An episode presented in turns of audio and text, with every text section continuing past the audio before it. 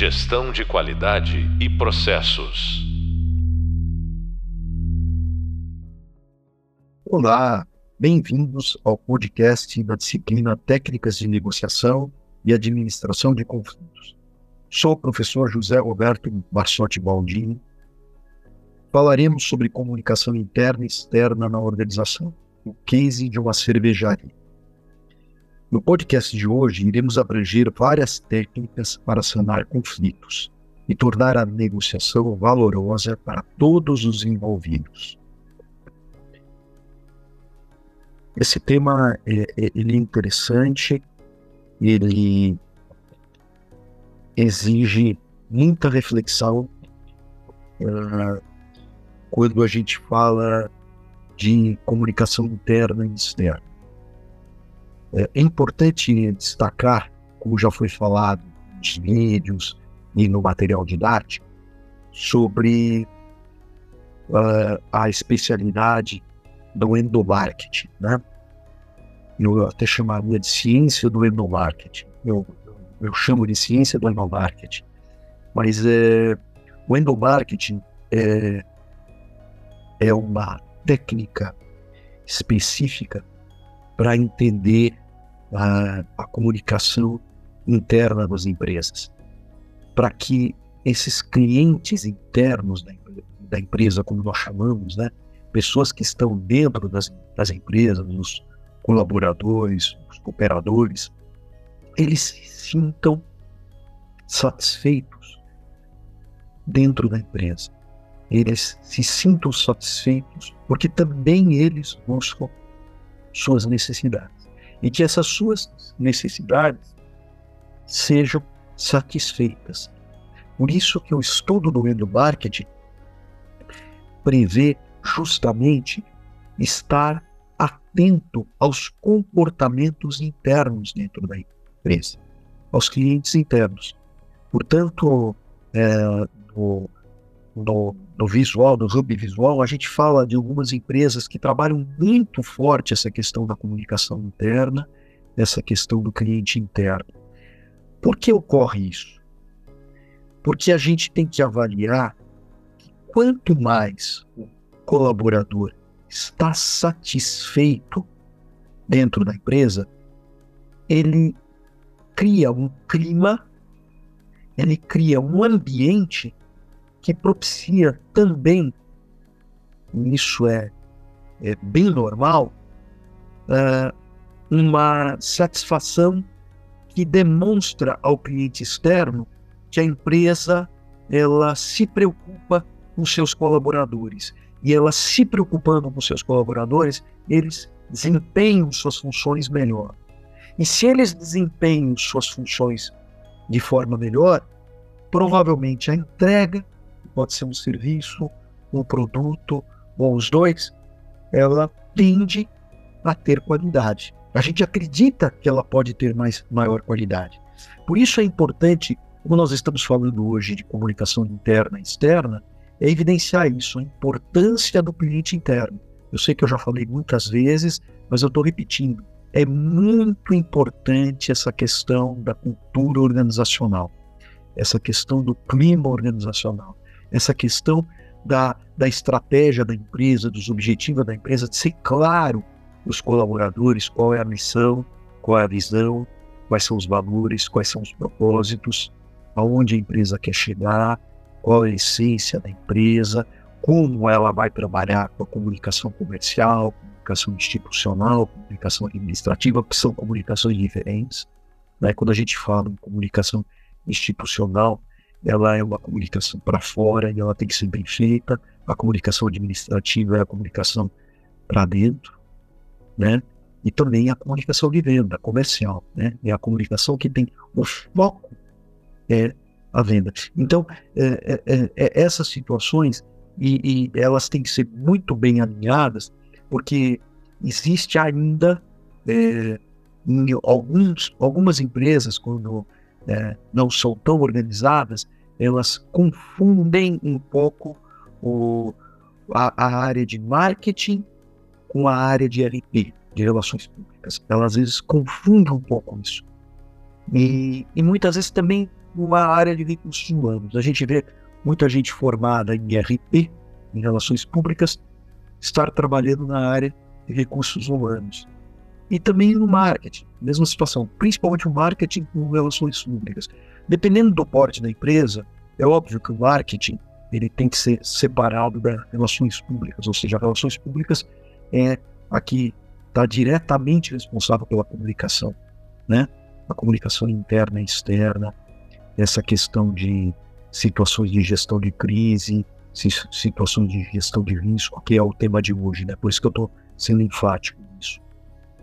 É, então precisa ser bem é, trabalhado isso com essa, com essa ciência que eu classifiquei como ciência, endomarketing, né? Esse estudo da, do cliente interno, essa busca da satisfação das necessidades desse cliente interno, e essa satisfação não é só com salário, a gente precisa pensar muito bem nisso, né? Não é só com salário. A gente acha que o salário é suficiente. Não. É como nós falamos da pirâmide de Maslow, né? Essa questão do comportamento, né? Da psicologia comportamental das pessoas, essa questão do pertencimento, de saber que ele está contribuindo, né? Daquela pessoa saber que é, ela tem um plano, né? a, a liderança tem um plano para ela, de saber é, que é, a direção que a empresa vai tomar.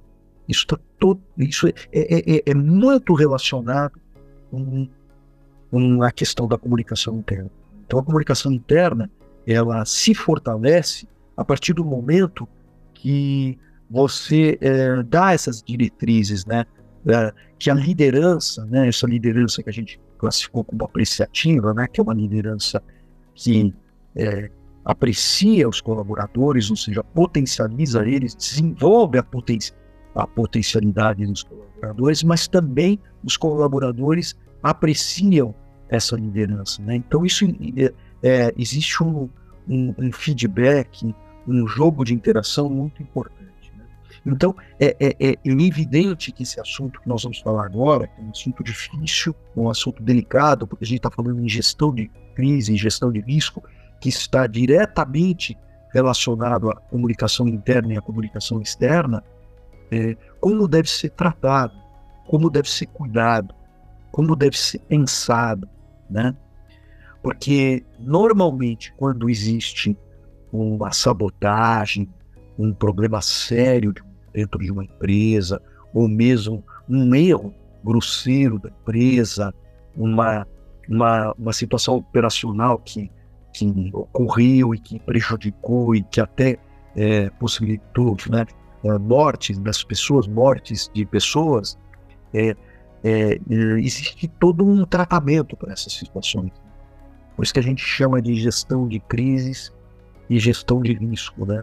Existem muito autor, muitos autores que falam sobre essa questão, né? Sobre essa questão de situações que que é, que houve um, um, problema específico com a marca, que houve um problema específico, um escândalo específico relacionado à marca, uma, uma questão de qualidade que prejudicou clientes, uma questão é, de pessoas dentro da empresa que, de alguma certa forma, é, é, é, atrapalharam todo o procedimento da empresa e, enfim, isso tem que ser analisado com cuidado, né? Muitas vezes até dos, dos grupos de referência, né? Às vezes um grupo de referência ele pode se tornar um inimigo da empresa, né? Grupo de referência ele se, se detecta um escândalo esse grupo de referência ou mesmo de um influencer, etc. E tal. Isso cria um problema de marca, né? de, de marca mesmo, né? de, de, de muitas vezes até de não precisar, né? a marca ela cai, né? Ela cai, é, as pessoas não querem mais consumir aquela marca por aquela situação grave que aconteceu, né?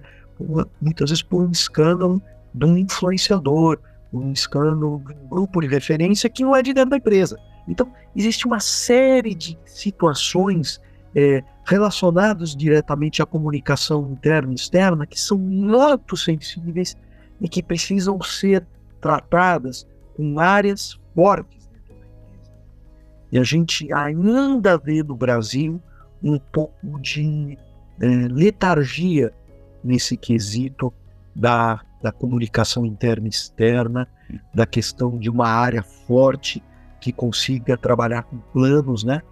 Com planos é, de contingência, com simulação de riscos, etc. e tal. A gente sente que isso ainda em algumas empresas, em algumas situações, ela é muito amadorística, né? Ela não é profissional. Então a gente vai tentar falar um pouquinho aqui sobre esses assuntos. Né? E nesse caso, nós temos uh, um, um case que foi noticiado por essa fonte Jornal Estado de Minas, Notícias Online. Esse é o endereço para quem quiser consultar. O fato retrata uma situação de crise em uma cervejaria artesanal mineira. Essa situação foi muito recente, por isso que ela é, é tão importante. No final de novembro, início de dezembro de 2019, algumas pessoas foram intoxicadas e hospitalizadas em Minas Gerais, apresentando sintomas parecidos. Logo nos primeiros meses de 2020, foi identificado o responsável, uma cervejaria artesanal mineira. Então, uma situação grave que houve perdas e que precisa ser analisada, né? É, eu digo que essas situações elas é, são importantes no sentido de analisar é, o que poderia ter sido feito. É óbvio que são hipóteses, né? Tudo são hipóteses. Mas é a partir dessas situações reais que a gente pode fazer um estudinho de como a gente poderia a, agir. Né? É nesse treinamento das simulações que fazem com que a gente tenha planos e, e gestão. Gestão para situações é, que a gente pode se antecipar às situações de caos. Então vamos lá. Havia um vazamento dos tanques de produção do malte. A sequência da produção seguia um procedimento. O malte, processo que produz um mosto. O mosto resfriado e levado para tubulações, por tubulações. O tanque de fermentação e o tanque resfriado com líquido anticongelante. E aí que ocorreu o vazamento. Posteriormente, o produto é embalado para consumo. Então, isso é um fluxograma, ou seja, uma sequência de produção. Óbvio que essa sequência de produção é bem simples, porque o propósito ainda não é entender a, a produção da forma complexa, mas é fazer uma, algo bem simples para a gente poder fazer análise. Então vamos repetir: malte, processo que produz um mosto, o um mosto resfriado e levado por tubulações ao tanque de fermentação. O tanque é resfriado com líquido anticongelante, e aí que ocorreu o vazamento, posteriormente o produto é embalado para consumo. Então vamos entender. Deve-se resfriar os tanques de forma que não haja vazamento. E aí que ocorreu o problema. Houve falhas na sobra de um dos tanques. O manual dos tanques do fabricante aconselhava o uso de álcool para refrigeração anticongelante, mas as orientações não foram seguidas e o vazamento ocorreu pelo sistema de refrigeração com o produto de etileno glicol altamente tóxico. Morreram sete pessoas e várias outras foram prejudicadas. Aqui é uma situação extrema, né? uma situação de morte, uma situação grave. Muitas vezes a situação não é de morte, a situação é de, de um problema de difamação de marca, um problema de difamação de pessoas, um problema é, de fraude financeira, etc. Aqui não, aqui ocorreram, ocorreram mortes. E aí é uma situação assim no limite, né? Então a gente precisa analisar, né? É, quais foram as possíveis falhas, quais os procedimentos que são aconselhados na gestão de risco e de crise. Essa é a questão e esse é o tema de hoje que nós vamos trabalhar. Na gestão de riscos é necessário planejamento preventivo referente à comunicação interna, externa e operacional. O que, que é um planejamento preventivo? O planejamento preventivo, é, associando a etimologia da palavra preventivo, é de prevenção. Ou seja, eu preciso prever algumas situações. É diferente do corretivo, do planejamento corretivo. Isso é muito confundido hoje em dia. Isso é muito confundido hoje em dia. Então a gente precisa entender até que ponto é, a empresa exerce essa prevenção semestralmente, a cada três meses, trimestralmente, a cada seis meses, a cada um ano. Como é que ela faz? Dependendo do negócio dela, dependendo do grau de risco dela, às vezes ela tem que fazer diariamente essa prevenção. Às vezes ela tem que fazer quinzenalmente essa prevenção. Às vezes ela tem que fazer semestralmente ou trimestralmente. Depende das situações e das áreas. É trabalhoso? É. Precisa pensar muito? Sim. Precisa com, uh, confiar em estratégia, em planejamento de estratégia? Sim. Precisa é, é, ter cultura de planejamento estratégico? Sim. Um hipotético diagnóstico uh, diz o seguinte: a prevenção, né? Então, quando a gente fala em prevenção, a gente fala em informação e análise.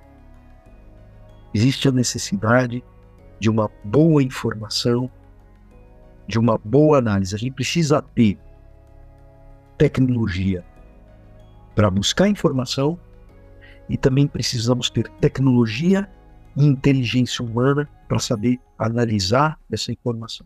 Não é só ter informação mas é conseguir tirar dessas informações o conhecimento necessário para justamente criar a prevenção. Então aqui a gente faz uma hipótese assim, a gente cria uma hipótese com essas rubricas: inspeções preventivas e não corretivas. Independente do case, a gente aqui não está para questionar o case, a situação da cervejaria, a gente está pensando numa forma geral, né? de avaliação. Tudo bem, o 15 é um fio condutor, mas a gente pode pensar aqui em situações da nossa empresa, em situações domésticas, em situações que de alguma forma a gente sente que existe algum tipo de risco. Então, as inspeções são preventivas, prever antes de acontecer, e não de correção quando aconteceu. É óbvio que quando acontece a gente tem que corrigir. Mas a grande habilidade desse, dessa área, dessa área que é tão importante, que é a área dessa gestão de crises e riscos, ela é nesse sentido, né, de a gente trabalhar com simulações de áreas extremamente vulneráveis, ou vulneráveis, ou pouco vulneráveis, mas que de alguma maneira pode ter uma situação que leve a um problema grande, a um problema e mesmo um problema pequeno, porque de um problema pequeno pode se tornar um problema grande se não se cuida. Às vezes o problema é pequeno, então aí é o corretivo, mas que depois se torna preventivo, porque você fica em cima daquilo lá o tempo todo monitorando. A auditoria de vulnerabilidades. As vulnerabilidades da empresa, exatamente isso que nós estamos falando. Que tipos de vulnerabilidade eu tenho? Né? Quais são os riscos, né? Quais são os riscos da empresa? O risco pode ser a comunicação externa na empresa. O risco pode ser um posicionamento de marca. O risco pode ser as pessoas. O risco pode ser uma sucessão dentro da empresa. O risco pode ser a centralização de comando. Mas como assim centralização de comando? Qual é o risco disso? A pessoa que centraliza o comando tem todas as informações, todas as informações principais.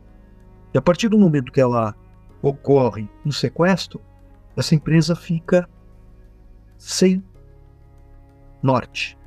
Não tem alguém que possa substituir essa pessoa, esse gestor centralizador. Então veja, são muitas coisas, né? São equipamentos, são os equipamentos da empresa, como estão os equipamentos, como se fazem as manutenções dos equipamentos, como se analisa a infraestrutura dessa empresa. A auditoria de vulnerabilidades é isso, né? Auditoria, auditoria, auditoria, olhar as máquinas, avaliar as máquinas, avaliar a infraestrutura, avaliar a estrutura do prédio, analisar a fundo a estrutura do prédio, porque você lida com pessoas. Você lida com pessoas. Né? Então, são analisar planos contingenciais, analisar quando a pessoa lida com, com a parte alimentícia, né? a questão da vigilância sanitária, né? a questão do corpo de bombeiros. E tem várias situações. Né? O lado financeiro também na empresa, muitas vezes os controles financeiros são controles fracos. Controles fracos. A empresa tem um controle fraco. E por ela ter um controle fraco, ela possibilita fraudes. Isso é uma coisa muito clara. Possibilita fraudes. E às vezes, tendo um controle forte, depois nós vamos analisar casos aqui, ela também pode ser fraudada. Dependendo do tipo de pessoa que você tem dentro da empresa e da habilidade que essas pessoas têm, desenvolver capacidades para o mal, às vezes a pessoa desenvolve capacidade para o mal, brilhante, mas para o mal. E ela consegue fraudar. Então, é um pouco de cuidado também com a questão, é, principalmente, é, de dar a direção de alguns controles sensíveis para pessoas que rapidamente tiveram uma ascensão na empresa. Que são pessoas que, de fato, né, nós não temos o conhecimento histórico dessa pessoa. Ela tem pouco tempo de empresa, mas tem muita decisão, muita tomada de decisão e responsabilidade dela. Então, essa é uma situação que precisa ser analisada. Então, a auditoria de vulnerabilidades em torno de situações materiais e situações humanas. Isso é muito importante. Né? Situações tangíveis e situações intangíveis. Isso é muito importante. Seguir o manual dos fabricantes. Aqui é o caso da cervejaria, né? a análise do caso da cervejaria. O crescimento de infraestrutura de fabricação não pode ser desproporcional. Deve ser plausível a capacidade de controle.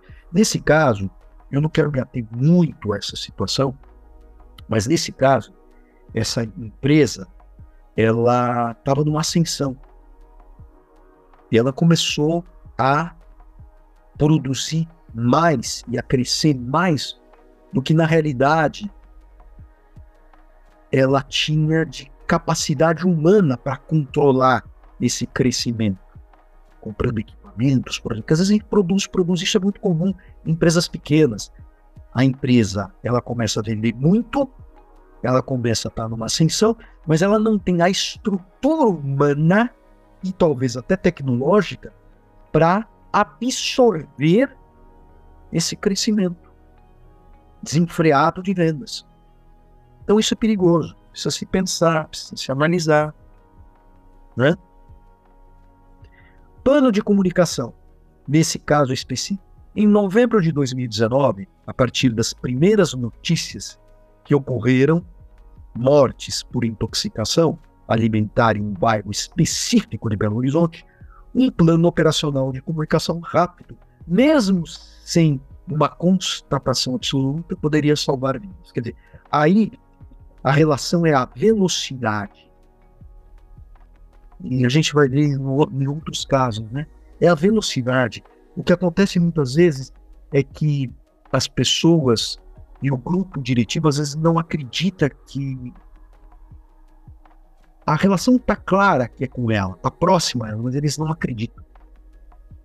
existe aí uma, uma letargia em decisões, porque ninguém gosta de sair na frente, ninguém gosta de proatividade em problema que pode não ser seu, né? que você não tem certeza 100% de ser seu.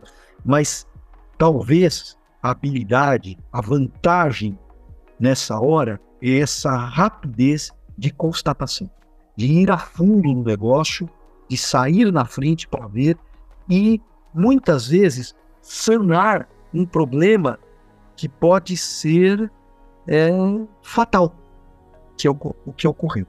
Então, uh, uh, algumas dicas, né?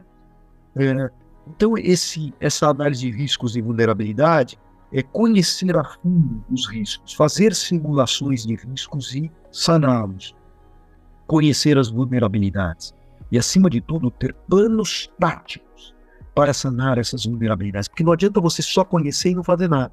O plano tático é a ação, né? Ter planos para resolver os problemas e ter uma constante nesse processo, né?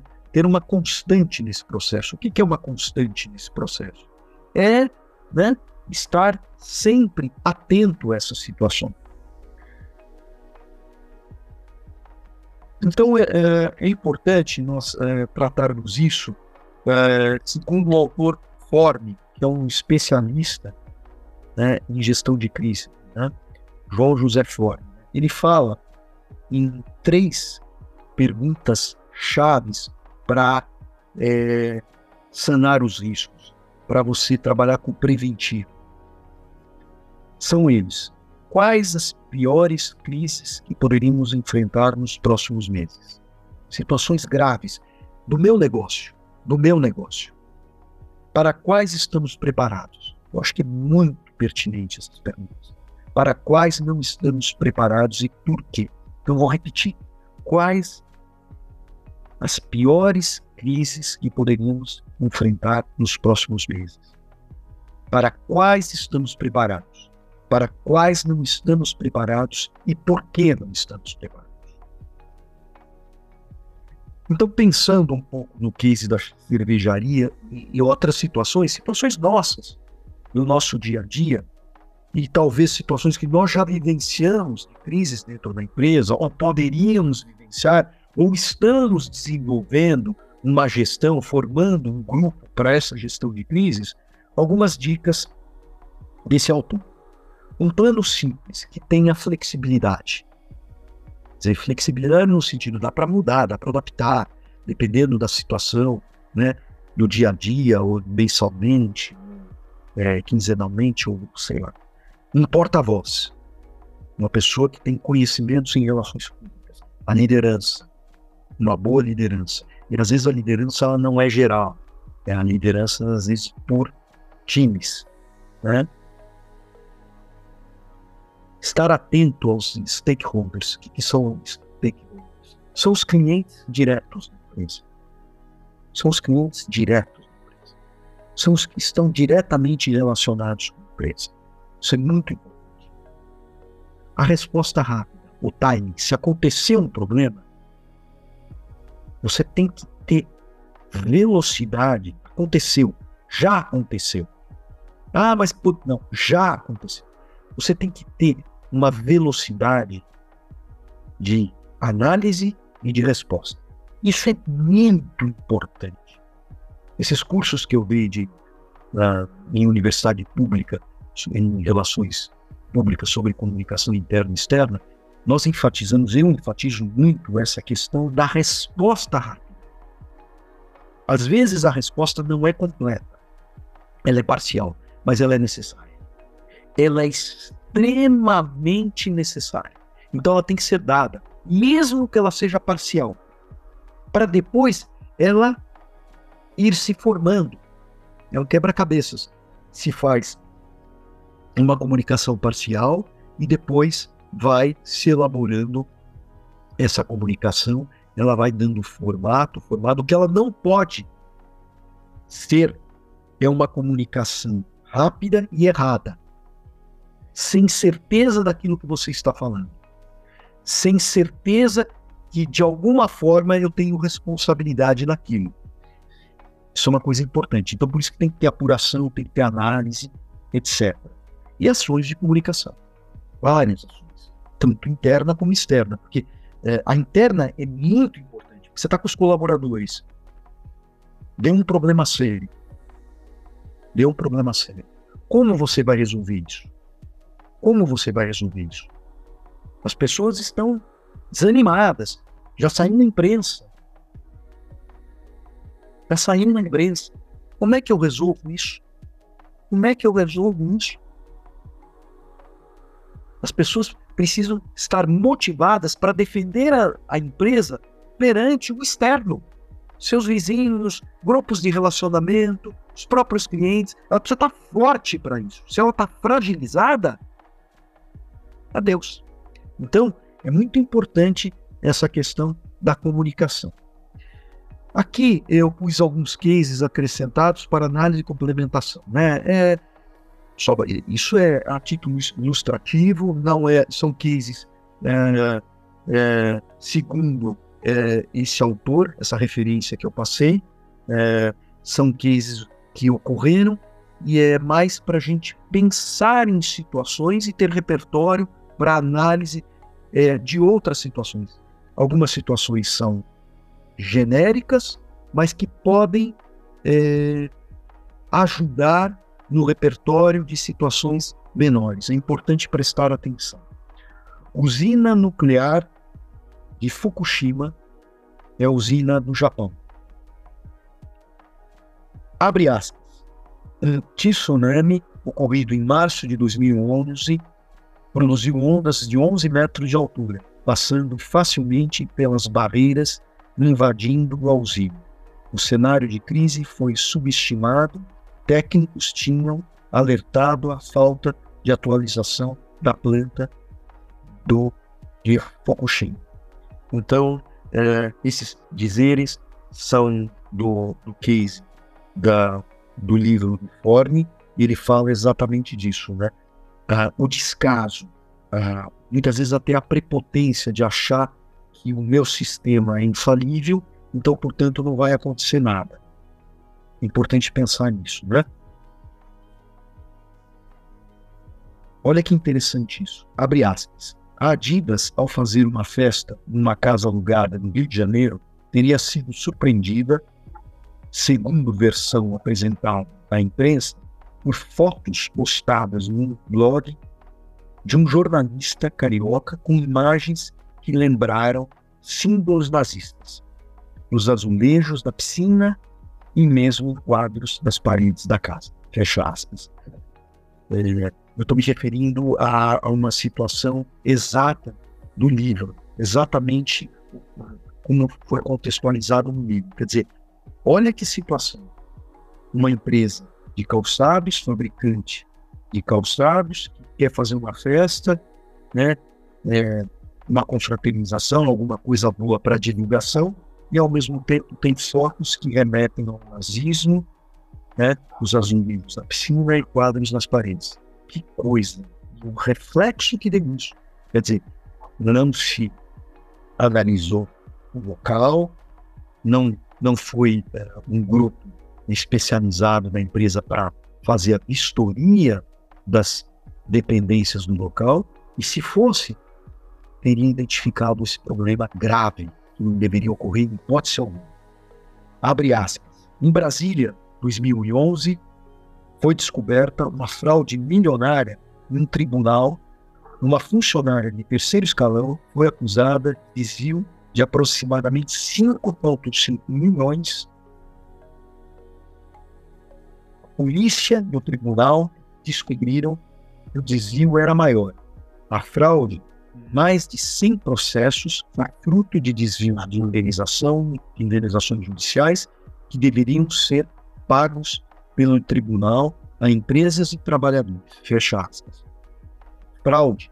Fraude dentro de um tribunal, onde é óbvio que esse tribunal deve ter um sistema tecnológico avançado, mas houve fraude, houve corrupção. A corrupção acontece independente do grau de controle. Então a gente não pode ficar surpreendido por isso. Por isso que é importante, eu repito, a análise dos colaboradores, do histórico dos colaboradores. Você não pode pôr um colaborador numa posição de mando sem ter conhecimento aprofundado da essência, dos valores, da ética desse profissional. Não pode. É arriscado demais. Por mais que ele seja competente. Precisa ser analisado tá, um pouco esse histórico, como é essa pessoa nas outras empresas, qual é o comportamento dela, como ela agiu em algumas situações. Por quê? Porque isso é uma situação de decisão. E uma situação de decisão exige o quê? Pessoas que decidem pelos outros, pessoas que decidem pela empresa, exige um grau de análise profissional muito mais aprofundado. Incêndio destrói acervo de pesquisa em uma instituição pública. Incêndio no Instituto Butantan destrói maior acervo de cobras do país. Prejuízos culturais e financeiros. Incêndio de grandes proporções destrói o Museu Nacional da Quinta da Boa Vista. Um outro, um outro, uma outra situação, negligência e imperícia. Quer dizer, todos esses casos são casos que poderiam haver prevenção, poderiam haver uh, a análise de risco, as vulnerabilidades, poderiam ser feitas as três perguntas chaves do autor e não foram feitos. Não foram feitos, certamente não foram feitos. Vai se acumulando caminhos, às vezes sucessos, às vezes uh, letargias em áreas que estão até meio abandonadas, que já não, não servem muito para nada, estão lá com papelada, com documentação, ou com uma situação lá, uma tecnologia já um pouco ultrapassada, e vai se deixando e vai se empurrando, e isso pode ocorrer uma tragédia. Então, é fundamental a gestão de crise. É fundamental uma análise de riscos, uma simulação de situações e planos contingenciais para cada situação. Planos contingenciais para esse grau de risco que existe, que pode ser um risco pequeno ou que pode ser um risco grande, não interessa. E deve-se desenvolver áreas nessa, nessa modalidade gestão de crises e riscos. Para melhor compreensão e entendimento desse podcast, sugiro a leitura de Gestão de Crises e Comunicação de João José Fore, capítulo 1, página 1 a 100. Até mais. No próximo podcast, analisaremos um estudo de caso clássico muito analisado nos Estados Unidos.